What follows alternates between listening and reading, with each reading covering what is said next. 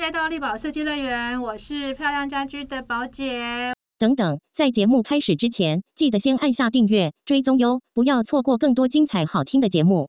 室内设计分为硬装跟软装，我常常觉得啊，其实软装比硬装更难哦。硬装有时候其实你在透过学校的课程啊，可能你经验都可以累积。可是我觉得软装有时候跟环境还是很有关系的哈。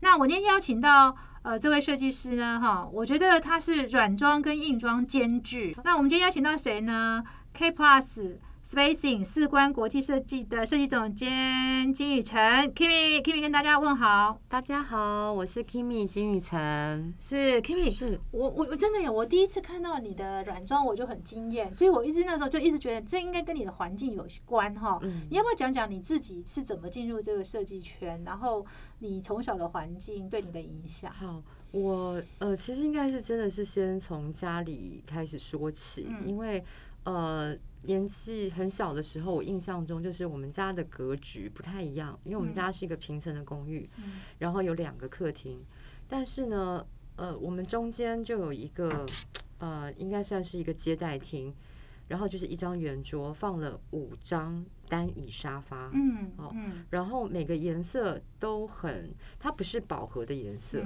然后我们家也有一幅很大的画放在后面。那小时候我其实没有特别感觉，嗯，但是直到长大之后，我妈妈才说，其实当时父亲有请一个英国的设计师来设计师，我就整 个在几年前啊，这很多几十年前的台湾讲几十年啊，对，我们这年龄就知道了，十八岁 没有了。所以其实，在那个时候我有点 shock，因为我再回头想，确实它的颜色都是重的，嗯，然后所有的色彩都是不饱和的。然后呢，在它的呃软装的安排上面，跟跟它的空间上面，感觉我觉得确实很不台湾，所以我才我也是二十几岁聊跟我妈妈聊，我才知道，所以我就在想说，可能真的是因为。从小大概就是在那样的环境，然后加上呃，之前我们还有我们的邻呃，算是青梅竹马的朋友，到现在还有在联络。他就说：“我还记得你家的灯，我还记得你家的什么，我还记得你家什么。”我说：“你怎么都记得？我怎么都没有印象？”他说：“因为很特别。”我觉得，所以在这个所有的养成下，我觉得。还好，我爸妈也对我的，他大概知道我大概就是喜欢画图，所以他从来也也没有限制你哈，没有没有，所以一路来到了我工作，然后到了什么，我觉得好像他们都没有太担心，大家比较担心我的身体，对，反而比比工作多。那再来就是也要也要谢谢自己，就是因为除了会画图之外，其他都 非常不 OK，所以就变成我在呃。大概国中的时候，我就觉得可能接下来我不想要考高中，我想要念五专。然后我就在想，什么东西是可以画图的？所以一开始我就去中国市政是现在的中国科技大学。对，所以我在想说，哎，那我去考建筑好了。所以我觉得那边好像可以都可以画画。所以就念了建筑。那念了建筑之后，因为那比较是成大的体系，所以教育的模式就会比较等于说，我们会觉得说中规中矩。嗯，那有一些呃基础的教育，呃结构行为啊、结构啊等等，我觉得在中国科技大学我有学习到。嗯，那但是因为到了专三的时候，我突然觉得好像如果建筑。越做下去，他可能他的 scale 会越来越大。嗯，那其实当时我觉得我成绩其实真的还不错，但是我不知道为什么我有个意识，就是说，哇，如果要做一个建筑案，它可能要很久。嗯，于是我就想说，如果是这样的话。是不是有其他的出路？就发现有室内设计的特别。那那时候刚好实践又是在一个创新的阶段。哦，对，那时候刚从三专转吧。对，然后所以那时候是学院要转大学。对对对。所以那时候我就觉得好像这个学校是很有趣的。嗯。然后我就去考了。考完了之后，我觉得那个实践的这个阶段就很有趣了。当时的。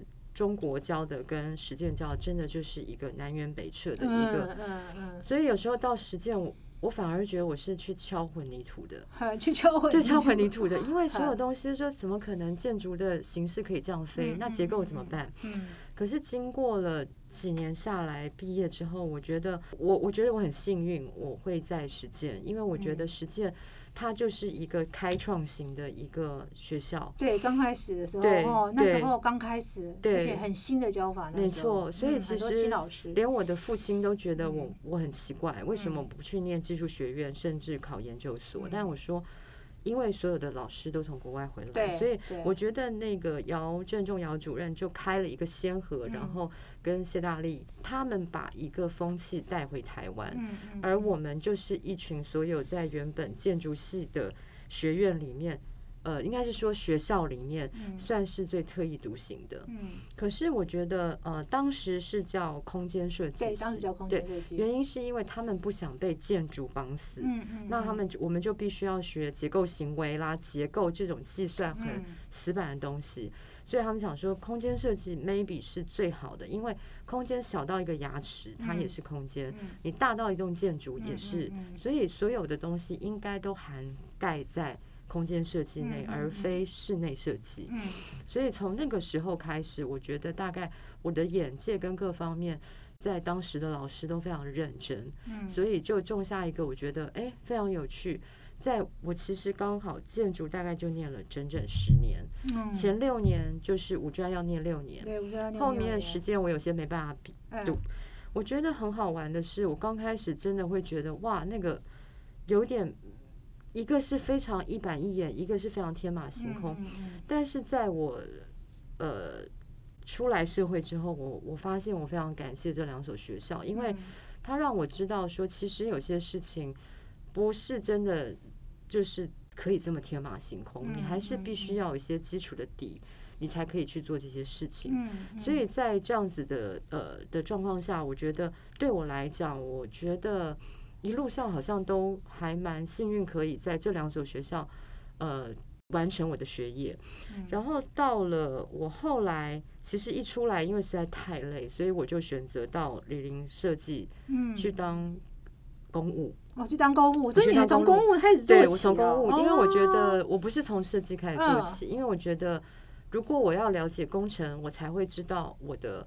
呃，我的设计要怎么做？想说就要找一个，我我其实也不知道李林设计是在做什么，但我只知道它是一个呃，离我家很近的一家公司。对，所以我后来我我就被录取，但是录取的时候，其实当时的经理就跟我一句，我说。你确定你是要做工程？我说我确定。然后呢，这个经理到现在还是我们公司的顾问。哦，原因是什么？我就说，我就开玩笑，我就说，当时你一定在读，我大概一个礼拜 就要就要就要回就要回家了。对，因为炎炎夏日，大概我们就是骑车，他带我去七个工地。然后我就说好啊，没关系。我这种个性，我们母羊座的个性就是没关系，你就来。所以我就一撑，因为我一去的时候，我就跟他说，我要我希望能待两年之后，我就要转转到设计。所以就一路就是从很小的呃，因为他们是在做外商的外商的办公室，对，或者是元大银行，所以一路上就是做很多商业舞场。那所以从最基础从零开始到后来接到两年多，其实是我的应该是我的呃经理，他提醒我说，Kimi 你该离开了，不然你转不了。嗯嗯。然后我也很感谢我当时的老板，因为当时他跟谭金忠、谭坚很熟。嗯嗯。然后他说：“那你要不要去谭坚那边工作？”然后我就说：“没关系。”我说：“很谢谢你们。”我说：“因为刚好。”龚先那时候开始扩编哦，对，那时候你就想进那个龚老师的办公室。对，那时候是人家告诉我，其实我那时候还懵懵懂，因为我觉得说，哎，做做两年工程很很顺啊。可是那时候刚好人家跟我讲说，呃，刚好他们有原像建筑，对，所以我从等于是从原像开始，我正式就开始。做设计的这个部分，然后才知道说哦，就开始真的是静下来开始画图。但是刚开始我都是接触呃，不是建筑的部分，是商业空间的部，分。因为他们主要是商业空间、住宅跟建筑嘛，大对概三块。对住宅比较少，比那较少，那时候比较少。对，所以从那那时候开始，我就就开始训练说哦，商业空间大概要怎么操作。嗯，但是因为我刚开始去都是帮忙在估价，然后慢慢慢慢就转型到最后变成设计师。嗯，对，所以那边我做了三年之后，嗯，因为生病，其实就是生病的关系那，时候生病。对，，所以我就停了一年。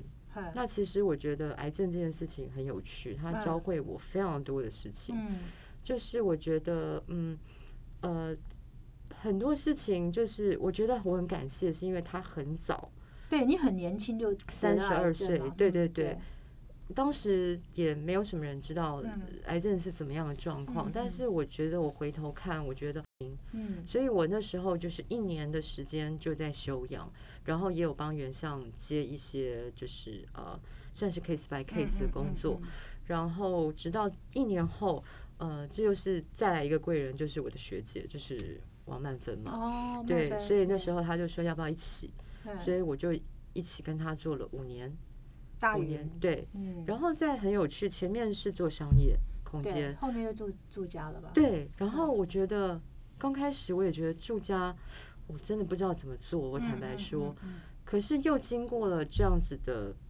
八年，嗯，商业空间也学了，住家也也学了。学了，对我，就发现，再回头去看商业空间，我的设计就改变了。嗯然后我在做住家的时候，有一些业主，以前我会比较，像现在也会，嗯就是我在做住家的时候，我是换一个脑袋的，嗯因为我就是非常保守，然后我嗯会觉得一般住家可能就是黑灰白、嗯素素的。可是我发现来到我这边的业主，他们都会说一句，他说：“Kimi，你可不可以给我一些有趣的？”对，我就在对觉得说妙了，他们并不知道我商业空间是怎么操作的。嗯？可是每个就会跟我讲这样子的话，我就说你说的哦，嗯。我说如果你想要大胆，你要多大胆我都可以。嗯但是我发现很好玩，是磁场的吸引力，就是业主来找我的，可能都会是希望有一些有趣的，嗯。但是呃，我我觉得有趣还是要凌驾在实用的的这个这个当个。然当然，对对对我觉得尤其是住家嘛，对对，那商空的话，因为它更场景式的，它必须可能沉浸式两小时内，我让他觉得哇他，跟品牌还是要挂在一起，对对，所以在这样子的整个养成教育下来，我觉得他训练我，我我曾经说过，就是我觉得商业空间是大笔一挥的水墨画，嗯，我觉得住宅是像工笔画，嗯它必须，非常细，嗯所以在这样子的养成教育完成，我觉得可能呃真的是一个蛮长的时间，我才决定自己出来，因为我以前的个性没有那么。我没有这种算很晚我，没有什么野心，我其嗯实没有那么野，我只是觉得说，哎、好像时间到了就做什么。嗯那会出来创业也是因为我身体不好，嗯，所以我觉得自己的时间自己可以掌握自。己可以掌握，对，可是我现在回头想，我觉得真是出生之犊不畏虎 就说哇，原来要创业不容易。因为其实那时候大云已经做到合伙人了吧？对不对，但是嗯问题是刚出来我运气也实在太好了，嗯所以刚出来商业空间，我记得那时候是一个很景气的年代。嗯嗯，所以付了设计年？你是几年创业的啊？我大概三十九岁开始创业，那时候是那时候是二零一零年。哦，那时候有一有一阵子还不错，对对所以那时候刚出来，我就觉得哇，刚好就是那个金融海啸过后的时候，对，然后一片繁荣景嗯气，所以那时候我刚出来，其实坦白讲，我没有，我根本没有想说设计会那么不好做。嗯嗯，所以嗯前一两年，我真的觉得哇，一出来就觉得哇很开心，又可以自己做嗯做自己的嗯案子。嗯可是我发现三年是一个坎，五年是一个坎，嗯七年是一个坎，嗯，再接下来十年可能就是要转变。对对对，他一直有那个他一直有个坎。那我觉得我会嗯找 Kimi 的原因是因为。我一直觉得台湾在呃室内设计软装跟硬装这一块一直很脱钩啊，嗯，我一直觉得这是一件很嗯脱钩的事情，是就觉得好像设计师做硬装当然都没问题，反正都黑白灰嘛，对不嗯对？你就会觉得 连家具也都差不多。嗯其实严格说起来，你说有软装，好像也没有特别的软装，我觉得还是以硬装为主。嗯是最后软装都感觉让我觉得是比较像是填充下去的，反正都、嗯呃硬装已经长这样了，嗯然后所以我们就把家再把家具填进去吧。他可能思考的不是说哦，我原本就在想这边要有一幅画，他不是，他就是做做做做，一说哎，这个角落应该放一幅画了哈，大概是这样的思维，所以其实也一直在找适合的师资嘛哈。而且我觉得软装很吃品味，吃品味是说，你就会发现说，因为软装老实说，我也觉得没什么规则，就是它也没有规则，因为它跟人有关，嗯，可是它又很讲品味，那个品味好不好，你又一看。就知道了，你就一看就觉得这个只是没有品味啊，就是怂怂的这样。那一看说，哎，这个品味很好。是。那我觉得 Kimi，我我当时会找找 Kimi，其实很大原因是因为我觉得我看到你的是你软硬装的一个整合能力，就是说我我一直觉得设计师为什么要把软硬装分开思考？其实软硬装是要一并思考，你才会完整。所以我后来了解了，才听你讲背景，说真的耶，你其实背景是很完整。你小时候的话，你，光是听到你家五张不同不同颜色的单椅，我就想说，天哪！你家而且两个客厅，以前那个那个时候到底谁有 living room 的概念？对，没有，没有吧？应该是没有，没有一个客厅吧？即便到现在，很多人都还是没有。对。然后还有五个单椅，在以前的人家也不会出现。对。然后，所以我觉得那个就是一个环境的问题，环境养养成你的品味，然后你又很会。有天分，会画画，然后我觉得中科的建筑帮你打好底，然后后来到了呃，我觉得到实践刚好又是一个新视野，因为实践那时候空间设计师，老实说，我觉得在台湾来讲都是一个蛮大的创新，而且我觉得你也蛮特别，就是出来之后还先从公务做起，然后再一路商空住宅，对，然后到自己创业。我觉得那个是幸运哎，就我觉我真的回头想想，我都觉得，哎，对，因为曾经有人问过我，因为。就是那个李林设计的那个业务经理是我好朋友，他就问我说：“Kimi，为什么你可以接到台湾大哥大概念店的案子？” 对呀，为什么？对，然后我就跟他说：“对，为什么？为什么？那这个可能是因为甘泰来甘先哦，其实因为我认识他，甘泰来，他可能当时也太忙，对，然后他也觉得这个案子不大，他说：那 Kimi 你要不要去？”然后我就说哦好啊，我那表示你也很人和啊。对，因为我我其实完全不介意跟别的设计师合作，可能有一些人会觉得怎么合作，但我挺喜欢跟别的设计师合作，因为我可以从不同的设计师上看到不同的呃属性或者是设计的习惯，所以我。我在跟人家合作上，我还真没问题，我觉得很好，因为我觉得我可以看到不同于我的设计，我还可以学。哎，这个我真的觉得你你是蛮特别，因为我们每我们两个每次都会讲说，哎，那谁谁谁谁，他说啊，我觉得他很好，我每次说哈，你真的觉得很好，我觉得 Kimi 是蛮能够看到别人的优点的，OK 的，因为很真的你很能看到别人的优点。对，因为我觉得呃，每一个人都一定会有一种既定的。可是，当你帮人家去处理，或者是跟他合作的时候，你会发现，哎，他跟你观点不一样。那我觉得，如果从我可以学习，然后我觉得可以合作。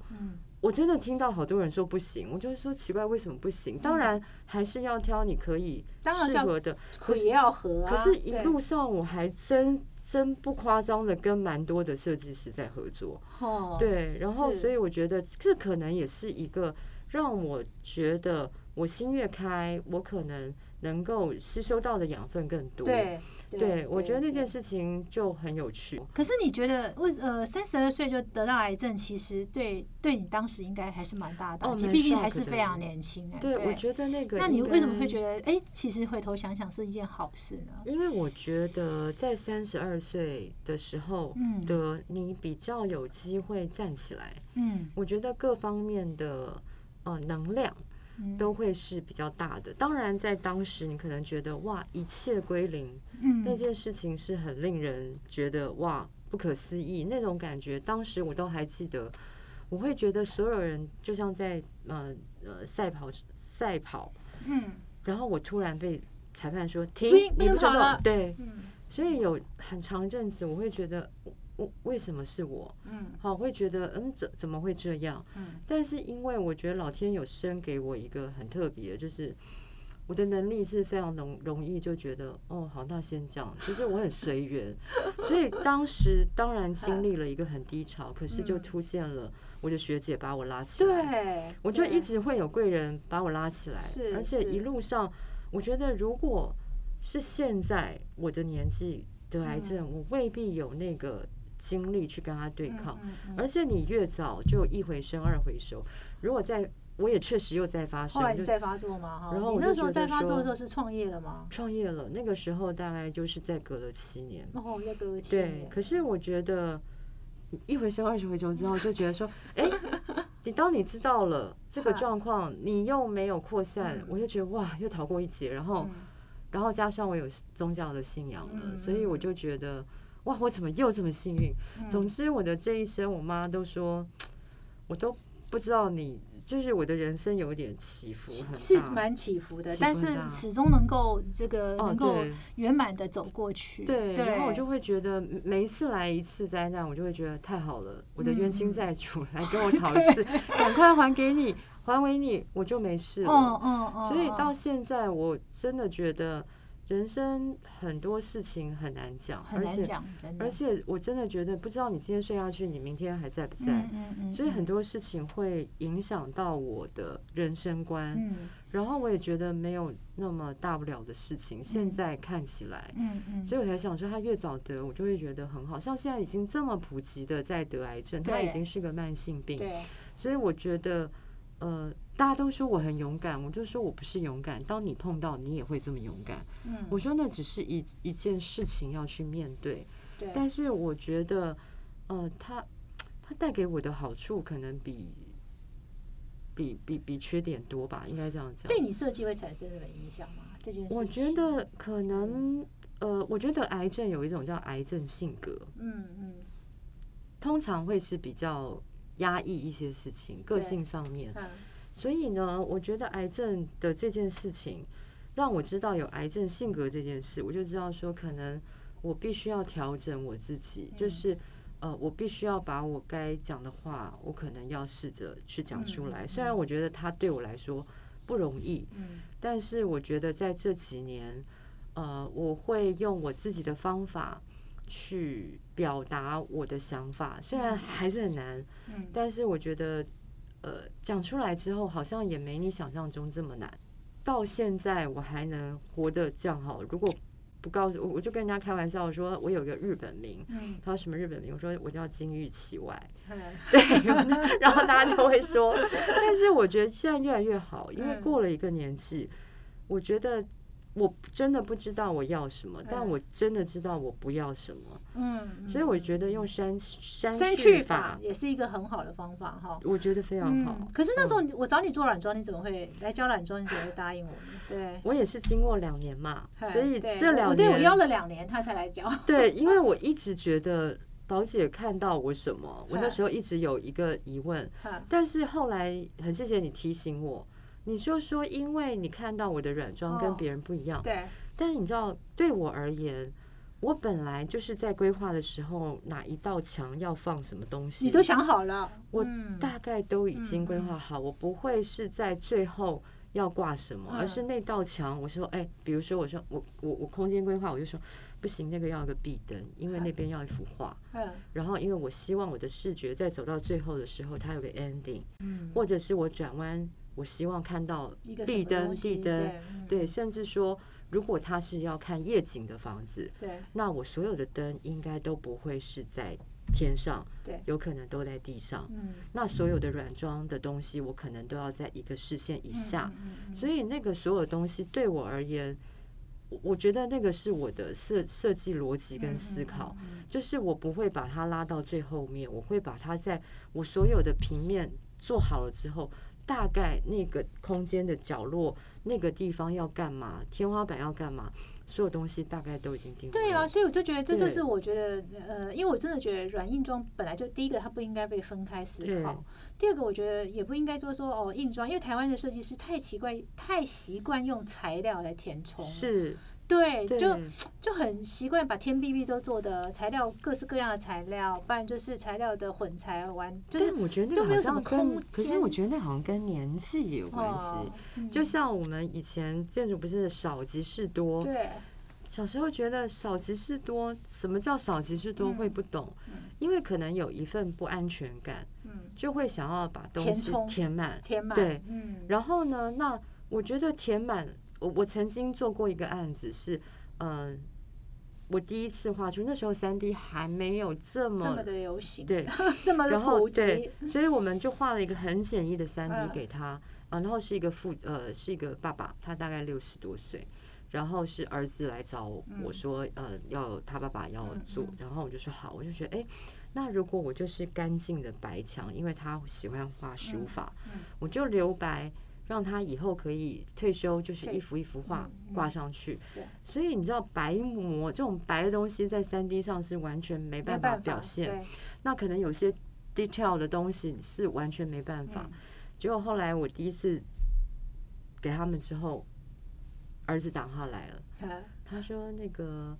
呃，我父亲是在问你哦，是不是太忙了？墙上都没有东西，对，第二次是我全贴满了，啊过关了。过关了，所以这个是不是很有趣？就是说，呃，我记得那个应该是在二二零零八年还二零零九年、哦这么久之前哦，嗯我也很讶异。就是我说我真的很认真的在想，我觉得所有的话应该是要留给他，但是我发现这个就是鸡生蛋战胜鸡的问题，就是嗯你的业主怎么觉得墙面要这么多东西？嗯是因为你的设计师，还是你看到的美学？嗯嗯，是是是是这样子的，所以他们觉得这样子是比较他们也是有点被制约，但是我觉得比较好奇是，像你这样现在被我拉出来做软装，嗯你对你下一个阶段，你好像在公司的经营上也产生了一个蛮大的变化。呃目前现在你其实是思考？我现在的思考，呃，应该是两阶段。一是软装的部分，嗯其实我们并没有特意的要去做，嗯，但是因为本来我们自己的案子就会去做了。对，那但是有一些朋友以为我要去做软装，所以对，所以朋友也会 哎来找你帮我找一些软装，嗯但是说实在话，目前来讲，我们嗯现在才刚开始，嗯所以以我们自己的案子为主。嗯那我觉得这个部分可能还要一点点时间，但是确实我们已经开始了。就是如果别人的软装，那我觉得我们试试看。那这是第一点，第二点就是公司的经营也确实有一些改变，嗯因为我嗯觉得呃。我们的年纪跟现在的新锐跟三十多岁的设计师，我觉得还是有一个社会的这个变化嗯嗯上面的不同，所以在这样的状况下，呃这又是一另外一个幸运，就是我我的以前的同事，他嗯。跟了我算七年，我们一直都没有，都一直有有有在联络，嗯，然后呢，呃，他今年也就是我跟他说来一起做吧，因为我觉得他有离开公司吗？还他有离开公司，嗯是因为家里本来就是做泥做的，哦，所以那家里因为经历一些事情，所以我就觉得，呃，好，没关系，让他回去。但是现在家里的事情已经完成了，嗯然后他自己又出了一些小状况，就是呃脚受伤，嗯所以他也静养了。嗯我觉得呃时间好像到了，嗯所以我就说，哎，Maggie 一起来吧，好，一起来做吧。我说，嗯因为我说我的年纪跟你的年纪，我觉得我们确实有一些距离，嗯，好，就我是说那个是呃市场上也好，对，所以在这样的状况下，我们变成呃现在也有一个建筑案要完成。然后室内是一直在做，嗯。然后诶商业空间不见了，我也不知道为什么。然后我们公司也没有一定要分，是就是室内的呃设计，呃室内设计在做，然后软装，然然后那我觉得我不晓得接下来会怎么走，但是我发现好像不太一样了，就是变成公司本来是自己在做嘛，对，然后现在有了一个等于说你合作，我们就说那是你们这样是合伙人吗？呃对，目前我觉得我们现在是因为我知道 Kimi，你其实一零年出来创业，你的公司规模其其实实都一直不大，不大对对都是维持在十人。对五人五人以下五人对五人左右对，因为我觉得再大。我觉得那个你赚的钱可能跟你十人差不多，我所以我没有打算要更大。所以你就一直维持在五对人以下的工作室形对态。，但是因为嗯我发现没办法，我觉得还是很多事情，比如说包括沟沟通上，对。跟年轻人的沟通，我们要嗯。爱的教育。对，我觉得我也是算是 算是 EQ 算高，但是啊那种呃各方面的体质，我觉得很不同了。哈那我觉得我需要呃有人能够 focus 在，比如说工程方面也好，或者是同事带同事的这个也好。嗯我觉得如果我一个人带，我确实没有那个体力跟那个嗯精神，所以呢，在我觉得 Maggie 很像我的好朋友一样。嗯虽然他才他才三十五，嗯可是我觉得，呃，我们两个沟通，可能我比较幼稚一点，他可能比较成熟一点，所以我们的沟通是比较没有问题。也嗯可能是因为他从小就在爸爸就是做泥做做，你做的，所以他也是做生意的。所以很多事情是很容易、很快就可以领悟。嗯所以在这样的状况，我会觉得很好，因为我觉得我本来就应该想要做一个转型，嗯所以所有的事情在去年年的全部清掉，嗯今年开始全部都是新的。哦，所以等于是你今年做了一个蛮大调整，你有一个新的合伙人，对。然后你也尝试了一个新的就是软装的可能，因为因为你你因为有这个新的 partner，其实对你来说，你也可以分出来做自己想做的事情，是，对，对不对错，你就可以去发。展。因为虽然说在台湾软装还是一个比较新的一个行业，但嗯，但我觉得，哎，你多了时间可以做自己想做的事情，就是慢慢，就是我们现在在调整，嗯就是我觉得我真的会觉得。真的是各行各业的异业结盟的事情开始发生，嗯但是你说要有一些嗯具体，比如说，呃，可能我跟宇轩，对你跟宇轩，宇轩也是这次对。Kimi 找来的一个讲师，对对，然后本来那是业主，那他本来是在做教育训练，那我觉得我们是本来就是好朋友，嗯。可是我觉得呃很多方面我发现，哎，其实我们的这一行好像也也应该要有一些教育训练嗯的嗯这些嗯课程，嗯，但是可能以前我们也都没有觉得。对，那这个是我的第一个，那再来就是可能我们会开始尝试跟呃各行各业的人来做一些事情，比如说珠宝设计师。嗯我们有没有机会做一些什么嗯等等之类的？就是我真的我只是一个意念，但这个意念其实最早最早其实是希望，我希望能够。